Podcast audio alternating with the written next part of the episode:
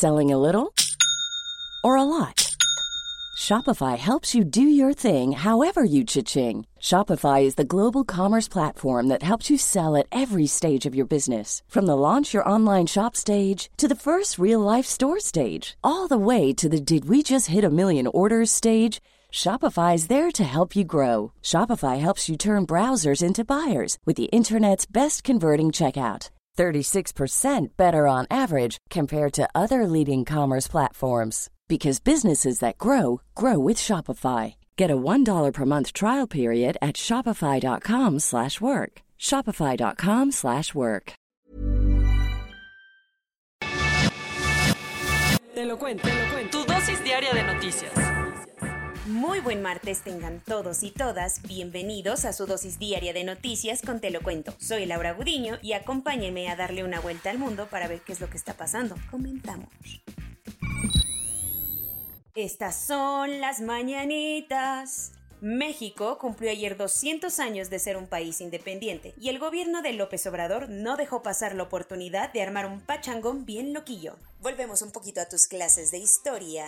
Hace 200 años, el ejército trigarante encabezado por Agustín de Iturbide entró a la Ciudad de México y marcó, según las interpretaciones históricas, la consumación de la independencia de México frente a España. Como el suceso no es menor, el gobierno del presidente Andrés Manuel López Obrador hizo alarde de su amor por la historia y armó toda una serie de actividades para conmemorar la fecha. Lo primero en la agenda. El día comenzó movidito en la mañanera, donde AMLO condecoró con la Orden Mexicana del Águila Azteca a Roberto Un carabinero italiano al que le fue entregada la más alta distinción que da México a los extranjeros por su apoyo para recuperar piezas prehispánicas. Después de eso, el Presi se lanzó al Museo Nacional de Antropología e Historia, donde inauguró la exposición La Grandeza de México. Ya entrada la tarde, Andrés Manuel recibió a cerca de 200 diplomáticos, invitados especiales, empresarios, y miembros de su gabinete a una tardeada en Palacio Nacional con tacos, lacoyos y toda la cosa. Para cerrar con broche de oro, pero eso solo fue el tentempié, porque a las 8 de la noche arrancó el espectáculo donde 1.400 elementos de la Secretaría de la Defensa Nacional sacaron sus dotes artísticos para interpretar varios pasajes de la historia de México. Aparte de todos los invitados presentes en el Zócalo para ver el evento, el presidente de Estados Unidos, Joe Biden, emitió un mensaje por video para felicitar a sus amigos mexicanos, aunque eso sí, ningún alto funcionario español asistió al evento, por eso de que las tensiones por las disculpas por la conquista andan a la orden del día.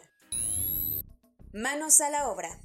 Un día después de que se confirmó que el Partido Socialdemócrata ganó las elecciones en Alemania, comenzaron los estiras y aflojas para tratar de formar una coalición gobernante. Impulsado por la confianza de haber ganado la elección con cerca del 26% de los votos, Olaf Scholz ya se puso a trabajar para conseguir el apoyo de los partidos más pequeños y convertirse en el próximo canciller del país. El presidente del Partido Socialdemócrata alemán dijo ayer que la victoria electoral le da el mandato para poder formar gobierno, por lo que ya está en plática con los verdes y liberales para armar la llamada coalición semáforo, algo que no será pan comido ya que los tres partidos tienen plataformas políticas bastante distintas. Pero ese no será su único dolor de cabeza porque enfrente está Armin Laschet, el candidato de la Unión Demócrata Cristiana de Angela Merkel. A pesar de haber conseguido solamente el 24.1% de la votación, nueve puntos menos de lo que sacó Angela en su última elección, Laschet ya dijo que buscará conseguir los apoyos necesarios. Lo que es un hecho es que los próximos días estarán llenos de incertidumbre en la política alemana.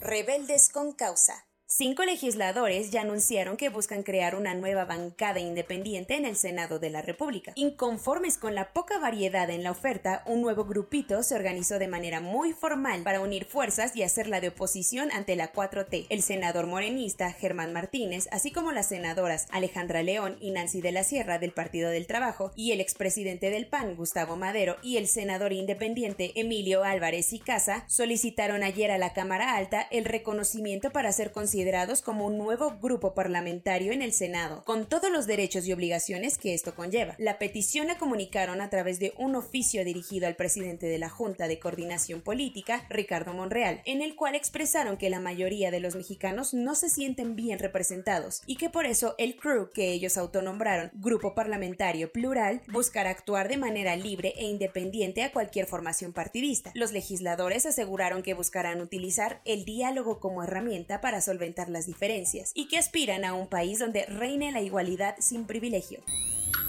Cuentos cortos. Además de diputada suplente de Morena en Puebla, Sandra Nelly Cadena también está armada hasta los dientes y ya le cayeron las consecuencias. Elementos de la Fiscalía General del Estado realizaron un cateo en su casa el 22 de septiembre y encontraron armas largas, armas cortas y granadas de uso exclusivo del ejército. Por eso un juez de control la mandó al penal de San Miguel y además le añadió el cargo de homicidio doloso en grado de tentativa en lo que lleva a cabo su juicio. A su esposo, quien es ex miembro de la Policía Federal, lo mandaron al cerezo de Tepexi de Rodríguez. China quiere disminuir el número de abortos realizado a nivel nacional. El anuncio de las autoridades de salud alarmó a muchísimas mujeres, quienes temen que el acceso al procedimiento se reduzca. No se discutió la estrategia del plan y se desconoce si el gobierno chino aumentará el acceso a anticonceptivos o restringirá o penalizará el acceso al aborto. Lo curioso es que el anuncio coincide con las intenciones de China de reactivar su tasa de natalidad, que cayó el año pasado a los niveles más bajos desde 1961. Por lo mismo, Pekín aumentó el número de hijos permitidos por matrimonio de 2 a 3.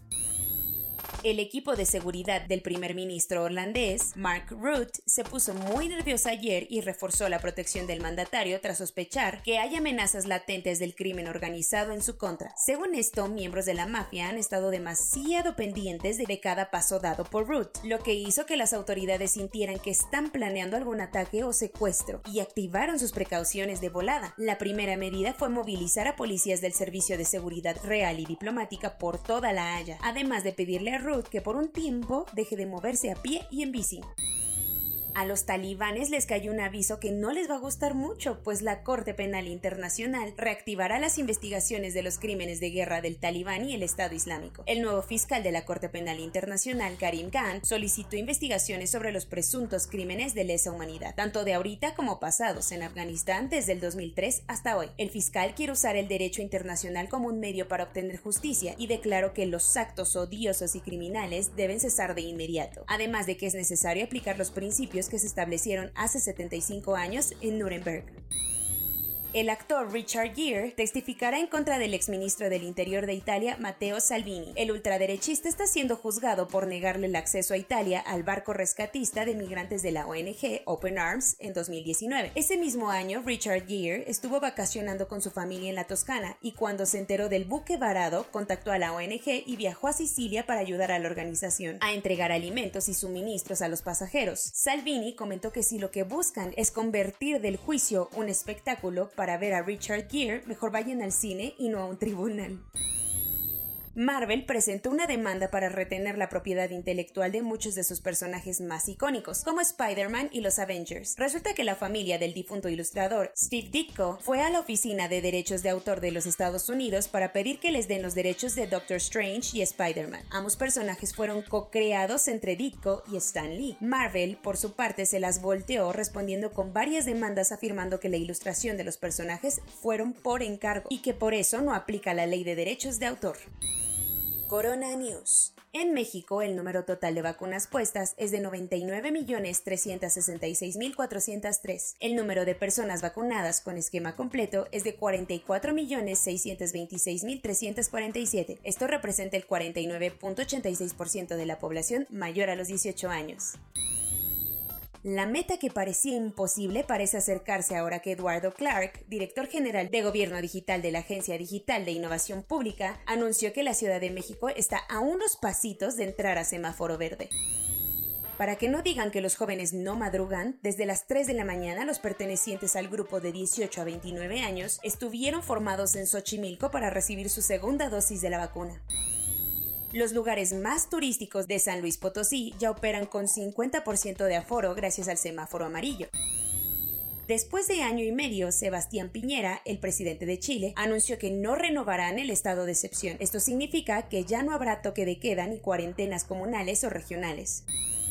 Sydney anunció que está preparándose para empezar a levantar las estrictas restricciones de confinamiento a partir de octubre, todo dependiendo de qué tantos contagios haya. El presidente de Estados Unidos, Joe Biden, recibió la tercera dosis de la vacuna de Pfizer en frente de todos los medios de comunicación con la idea de incentivar la confianza entre la población. Las nuevas reglas de viaje de Estados Unidos pretenden cerrar la puerta a quienes estén completamente vacunados con Sputnik. Los anticuerpos de la leche materna permanecen durante 10 meses después de la infección por COVID, según el estudio del Hospital Monte Sinaí de Nueva York. Soy Laura Buriño y esa fue su dosis diaria de noticias. Que tengan un lindo día, síganos en TikTok y en Instagram. Hasta mañana.